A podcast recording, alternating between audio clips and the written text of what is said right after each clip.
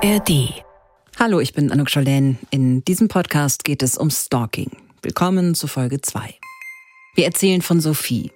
Hier ist das Schlimmste passiert, was passieren kann. Sie ist von ihrem Stalker ermordet worden. Dass Stalking-Fälle tödlich enden, das ist eher selten, sagen Experten. Noch seltener ist, dass Opfer ihre Stalker nicht erkennen. Sophie wusste nicht, wer sie stalkt. Vielleicht habt ihr sowas ja schon in abgeschwächter Form erlebt. Das ist Just Know, der Podcast gegen Gewalt von NDR 2 und NDR Kultur. In der ARD Audiothek. Staffel 1 Sophie. Folge 2 Sophies Schuhe.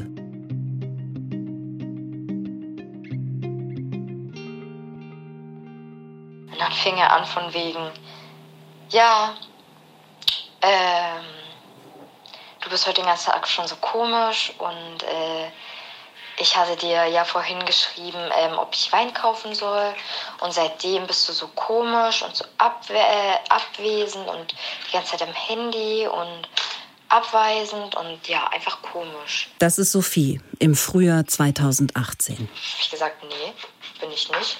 Bin einfach nur müde und hatte heute den ganzen Tag keine Zeit.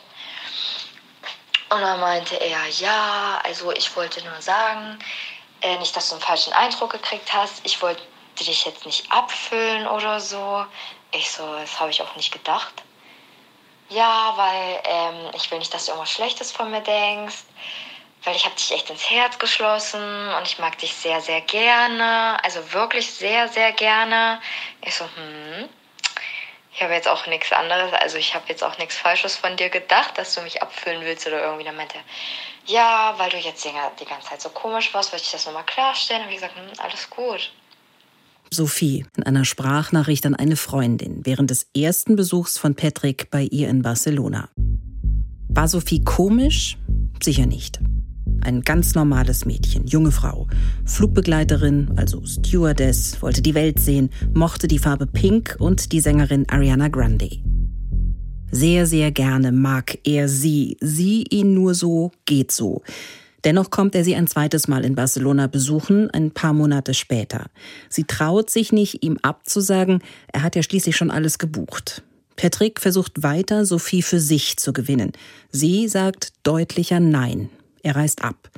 Für sie ist die Sache erledigt. Patrick aus den Augen, aus dem Sinn.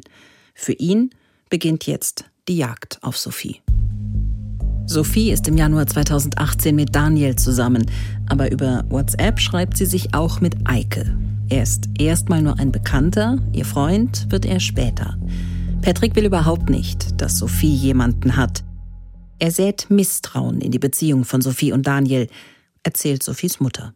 Sie hatte in Hannover in der Diskothek einen jungen Mann kennengelernt, mit dem hatte sie sich angefreundet. Der hat die Ausbildung bei der Polizei gemacht und mit ihm hatte sie ganz normal geschrieben.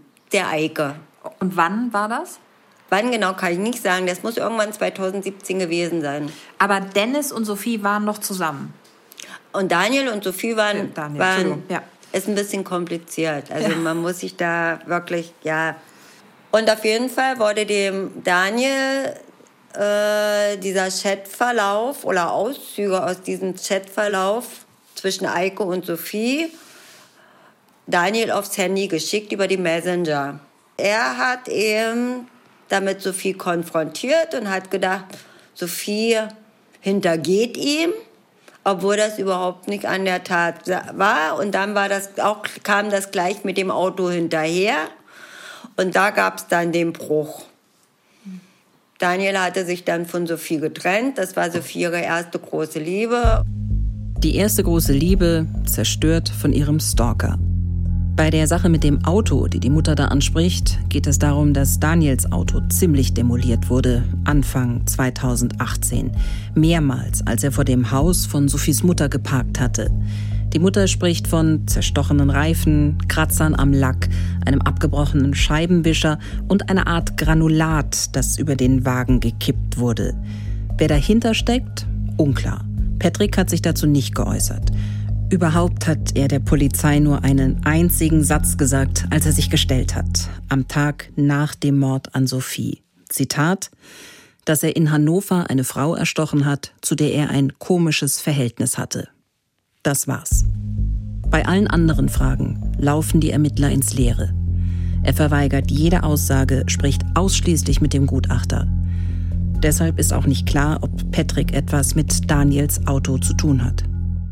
Sophies Aufenthalt in Barcelona und die Trennung von Daniel fallen ungefähr zusammen. Als sie zurückkommt, fängt das mit den Fake-Profilen an. Lisa ist bei mir im Studio. Sie hat recherchiert, wie Fake-Profile überhaupt entstehen können. Patrick hat sich Bilder für die Fake-Profile unter anderem von Sophies Social-Media-Accounts gezogen. Deshalb ein paar Tipps, wie ihr soziale Medien möglichst sicher nutzen könnt.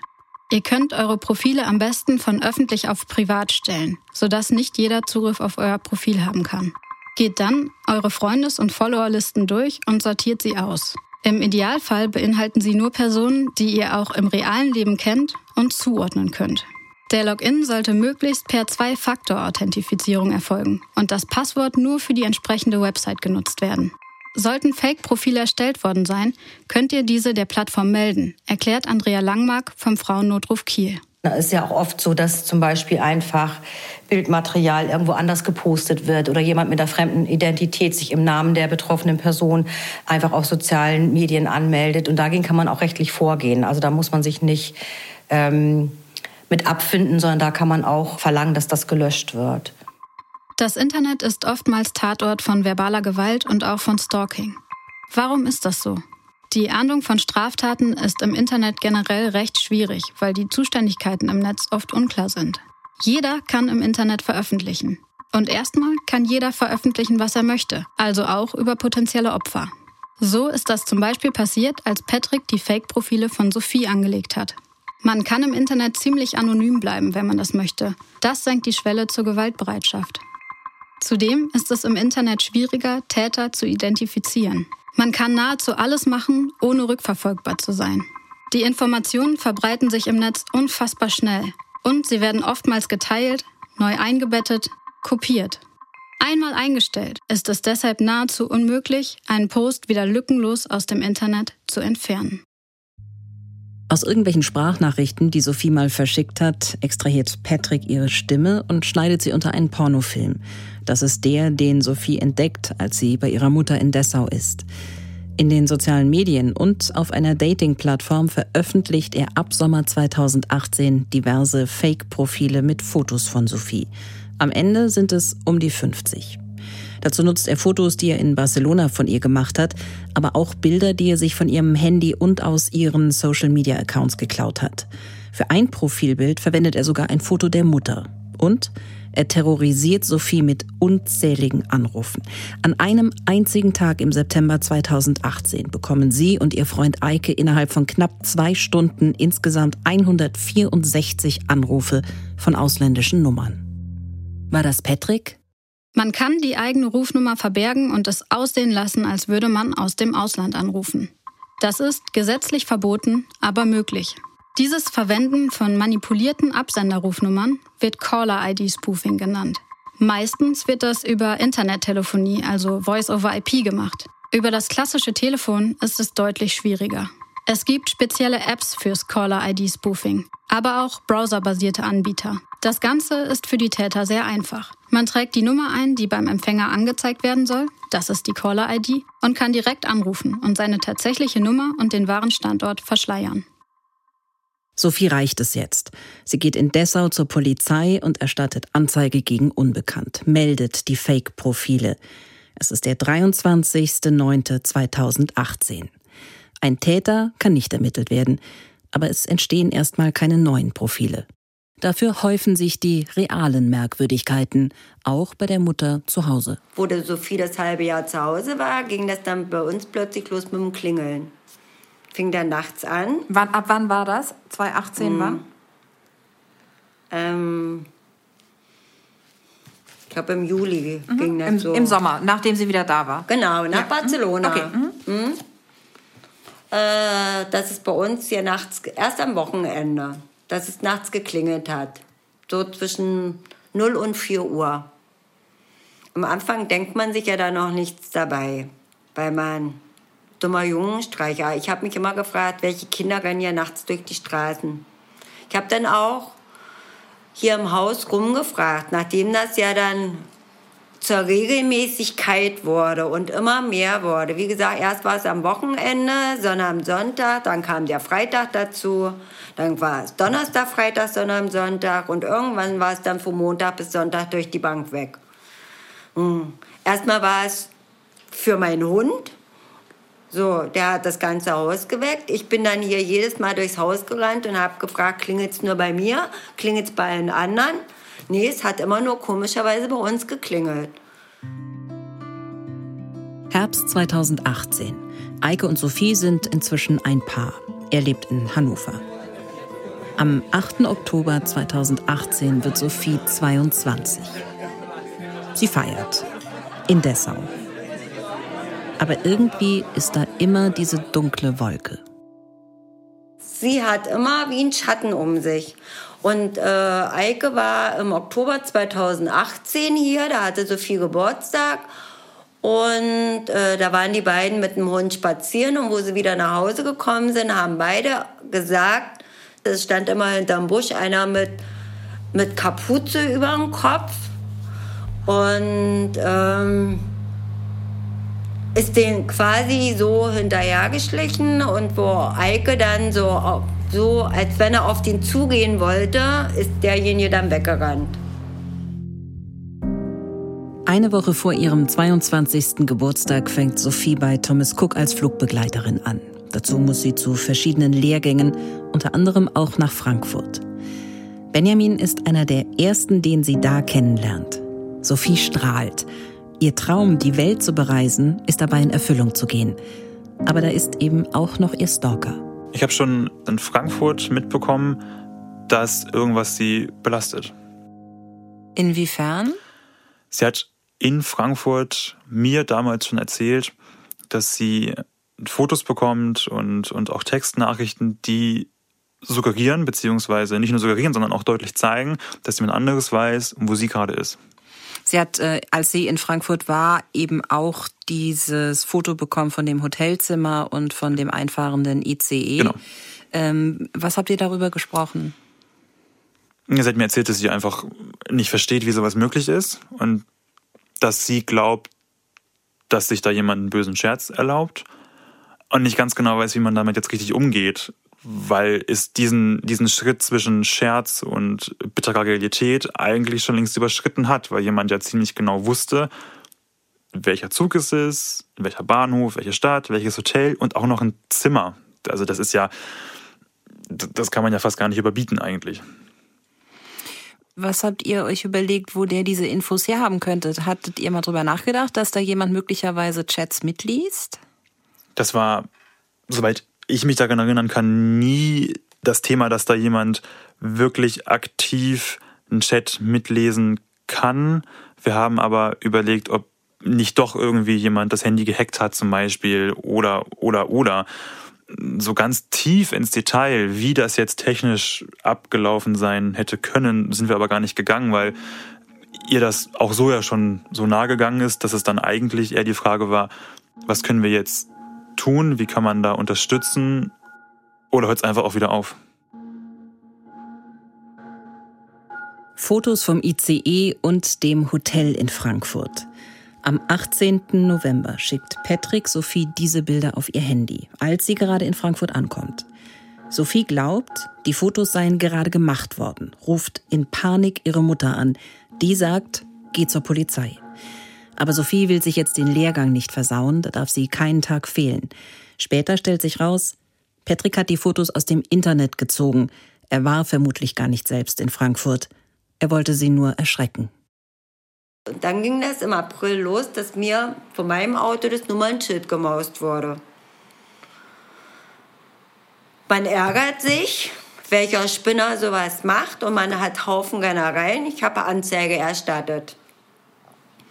Vier Wochen später hätte ich schon heulen können.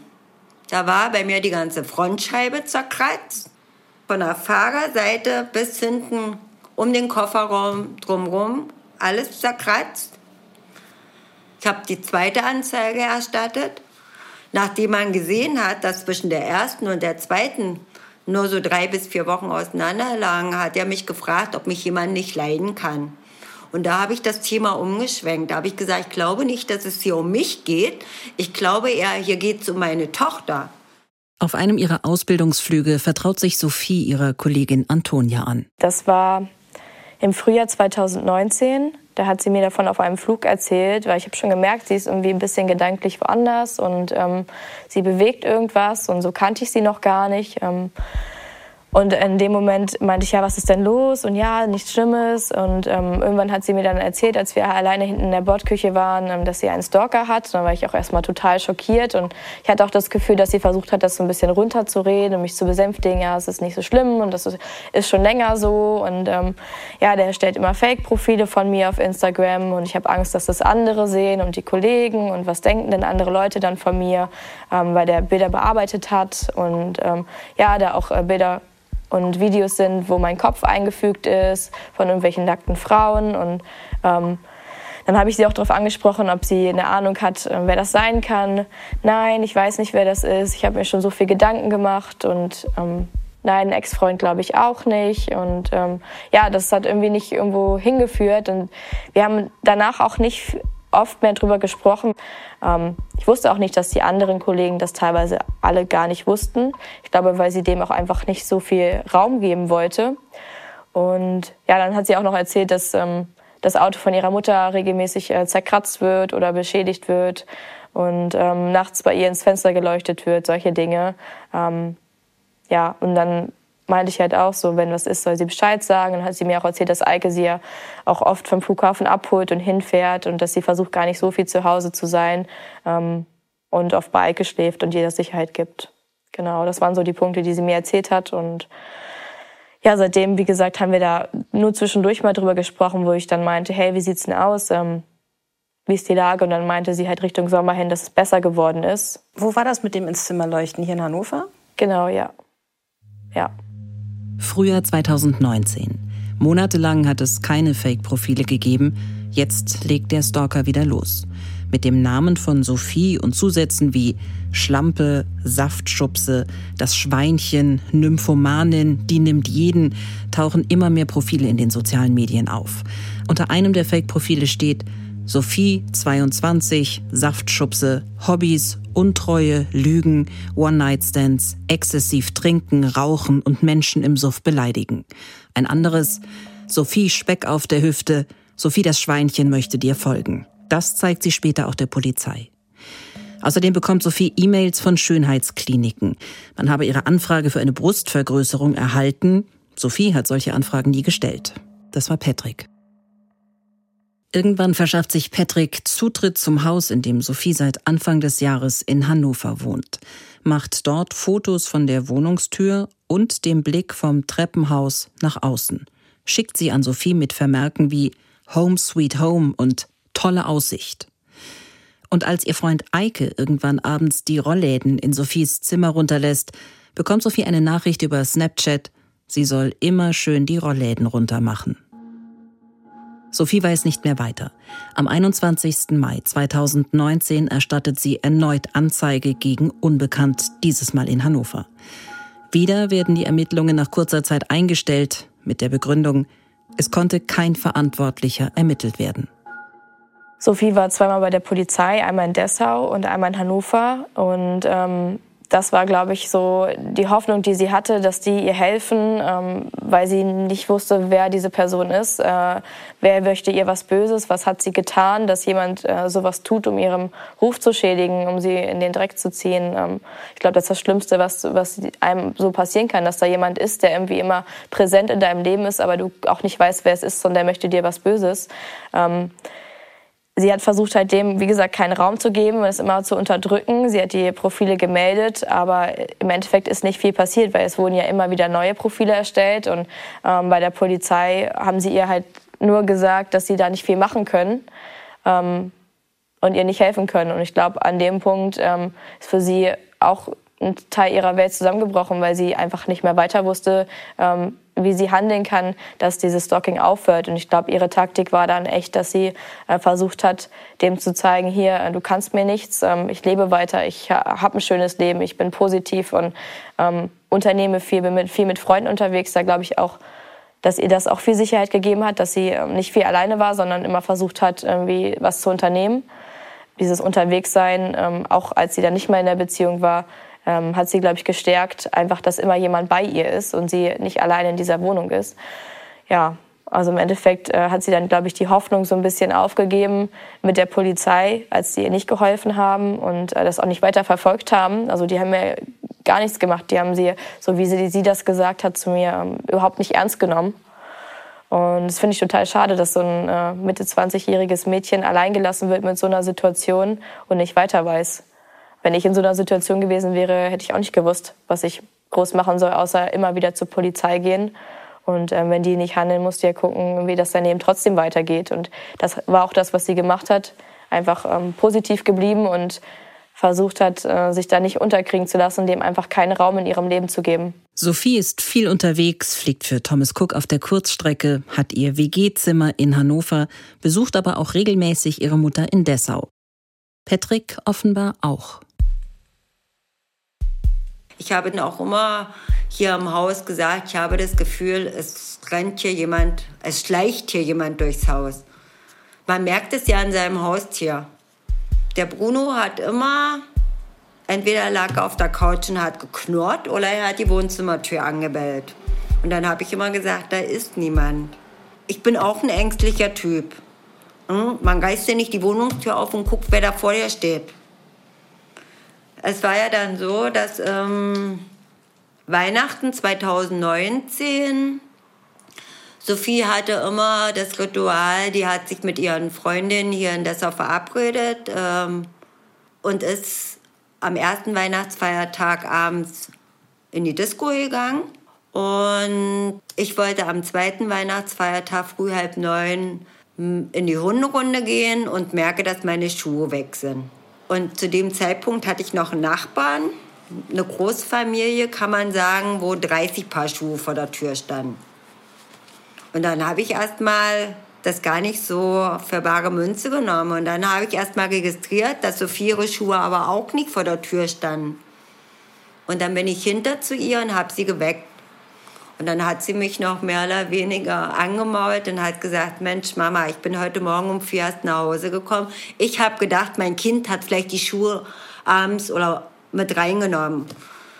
Und da hat sie gesagt, du weißt, ich backe sowas nicht. Ja, warum auch? Es ist hier im Haus noch nie was abhanden gekommen. Ich meine, wir wohnen hier oben und wer rennt denn nachts durchs Haus bis oben ins Dachgeschoss nur um Schuhe zu mausen? So, und dann habe ich sie gebeten, bitte aufzustehen, sie soll gucken. Und dann haben wir erst mal gesehen, dass von uns fünf Paar Schuhe fehlten. Und dann habe ich bei meinem Nachbarn geklingelt. Den habe ich dann früh morgens aus dem Bett rausgeholt. Und dann hat er bei sich durchgeguckt und dann haben wir mitgekriegt, bei ihm fehlte nicht ein Paar. So, und dann bin ich erstmal in die Hunderunde gegangen, dann habe ich meine Eltern angerufen, habe denen das gesagt und da hat mein Vater gesagt, ja, schöne Weihnachtsüberraschung. Dann war immer diese Sache, was mache ich jetzt? Erstatte ich Anzeige. Dann habe ich zu Sophie gesagt, wenn ich da jetzt noch davor gehe zu Weihnachten und sage, bei uns wurden fünf Paar Schuhe geklaut, dann antworten sie mir, warum stellen sie die auch vor der Wohnungstür ab? So, und dann habe ich erst mal hier im Haus Weihnachten rumgefragt. Und auch aus dem Haus wurde mir dann angeraten, ich sollte vielleicht doch Anzeige erstatten. Vielleicht ist das auch in irgendeinen anderen Häusern passiert. Und dann hat aber Sophie zu mir gesagt, Mama, lass es, es bringt nichts. Ich habe es auch nicht gemacht, heute könnte ich mich ärgern. Die Schuhe tauchen nie wieder auf. Patrick erzählt allerdings dem Gutachter davon. Der Hauseingang sei offen gewesen. Vor der Wohnungstür habe er die Schuhe gesehen und gedacht, die nimmst du mal mit. Weniger, weil er sie haben, mehr, weil er Sophie ärgern wollte. Das war Weihnachten 2019 in Dessau. Hier ist das erste deutsche Fernsehen mit der Tagesschau. Ein paar Monate vor der Sache mit Sophies Schuhen gibt es einen gravierenden Einschnitt in Sophies Leben. Heute im Studio Jan Hofer. Guten Abend, meine Damen und Herren, ich begrüße Sie zur Tagesschau. Der britische Touristikkonzern Thomas Cook ist zahlungsunfähig und hat den Betrieb eingestellt. Im September 2019 meldet Sophies Arbeitgeber Thomas Cook Insolvenz an. Sophies Traum vom Fliegen droht zu platzen. Die letzte Landung. 178 Jahre Thomas Cook. Sie gehen mit diesem Flug von Orlando nach Manchester zu Ende. Der Betrieb des Reiseanbieters damit eingestellt. Aber sie beschließt, aus der Situation das Beste zu machen und bewirbt sich bei einer Airline, bei der sie auch Langstreckenflüge begleiten darf. Es klappt. Sie bekommt eine Zusage von Austrian Airlines. Mitten in diesen turbulenten Zeiten fährt sie mit Benjamin übers Wochenende weg. Erst nach Sophies Tod wird Benjamin klar, dass Patrick auch ihn die letzten Jahre mehr oder weniger begleitet hat. Es gibt eine ganz, ganz krasse, in Anführungszeichen, Situation, in der ich während meiner Aussage bei der Kripo auch gemerkt habe, okay, so krass war das. Und zwar ähm, war ich ein Wochenende mit ihr bei meinen Eltern in der Ostsee. Und ähm, wir sind nach Fehmarn gefahren und mit der Fähre nach äh, Röttby, also Puttgarten Röttby, ähm, und waren da in, in, in einem Laden äh, an der Grenze und haben irgendwie einfach so ein Wochenende zusammen verlebt. Und während hm, meiner Aussage bei der Polizei, beziehungsweise danach auch in Gesprächen, wurde irgendwann klar, dass er das wusste, dass sie quasi unterwegs ist und, und, und dass sie auch mit jemandem zusammen unterwegs ist. Und da ist mir dann im Nachhinein, im wahrsten Sinne des Wortes, nochmal richtig schlecht geworden. Also weil ich mich dann gefragt habe, okay, wenn das auch nur ansatzweise das Gefühl ist, was sie über Jahre oder Monate erleben musste, dann ist das ja Wahnsinn. Und mir war die ganze Zeit völlig bewusst, dass das für sie überhaupt nicht leicht ist. Und das hat man auch in, in, in all den Momenten mitbekommen, wie, wie, verzweifelt sie war oder wie traurig und wie sehr sie das runtergezogen hat. Und das Faszinierende an der ganzen Geschichte ist aber, dass sie immer wieder das Positive in allen Situationen gesehen hat. Und immer wieder für sie klar war, aber ich lebe gerade meinen Traum und jetzt ist es gerade blöd, okay. Aber das kriegen wir so und so hin. Und jetzt, okay, wir sind pleite. Aber hey, ich kann zu Austrian Airlines und mein Leben geht weiter und ich ziehe mich aus den ganzen Situationen vielleicht einmal mal raus und das Ganze ja auch wirklich örtlich raus, sodass mir die ganze Flut an Sachen wirklich richtig bewusst ja erst wurde, als klar war, was er alles wusste und was er auch von Freunden wusste und, und wo dieser GPS-Tracker zum Beispiel überall war und, und was er dann auch von, von Partnern von ihr wusste oder wie das eingebunden wurde, alles, wo ich mir dann schon auch denke, okay, hey, wie viel Zeit hast du da rein investiert, dieses Mädchen und dieses, das Leben dieses Mädchens wirklich vollumfänglich ja, zu manipulieren.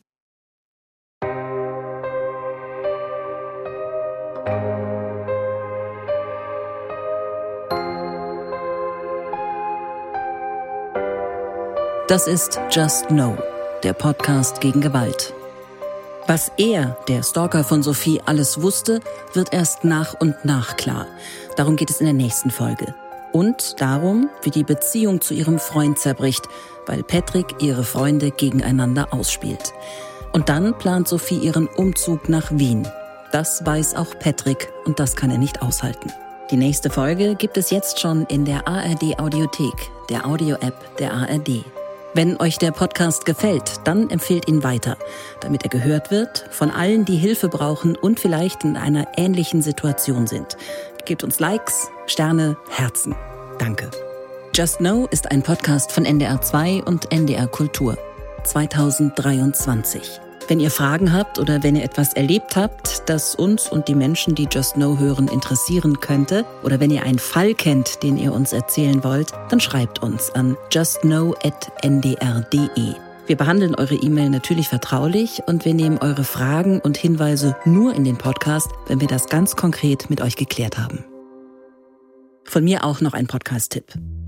Ein brutaler, aber charmanter Frauenmörder wird im Knast zum Schriftsteller, kommt auf Druck der besseren Gesellschaft frei und wird nach seiner Entlassung als Star gefeiert, rehabilitiert und verehrt. Was erst später klar wird, noch während Jack Unterweger im Rampenlicht steht, mordet er weiter. Er schafft es, alle zu täuschen. Die Literaturszene, seine Liebschaften und die Polizei. Jack, Gier frisst Schönheiten ist ein Podcast von Malte Herwig und den findet ihr in der ARD Audiothek.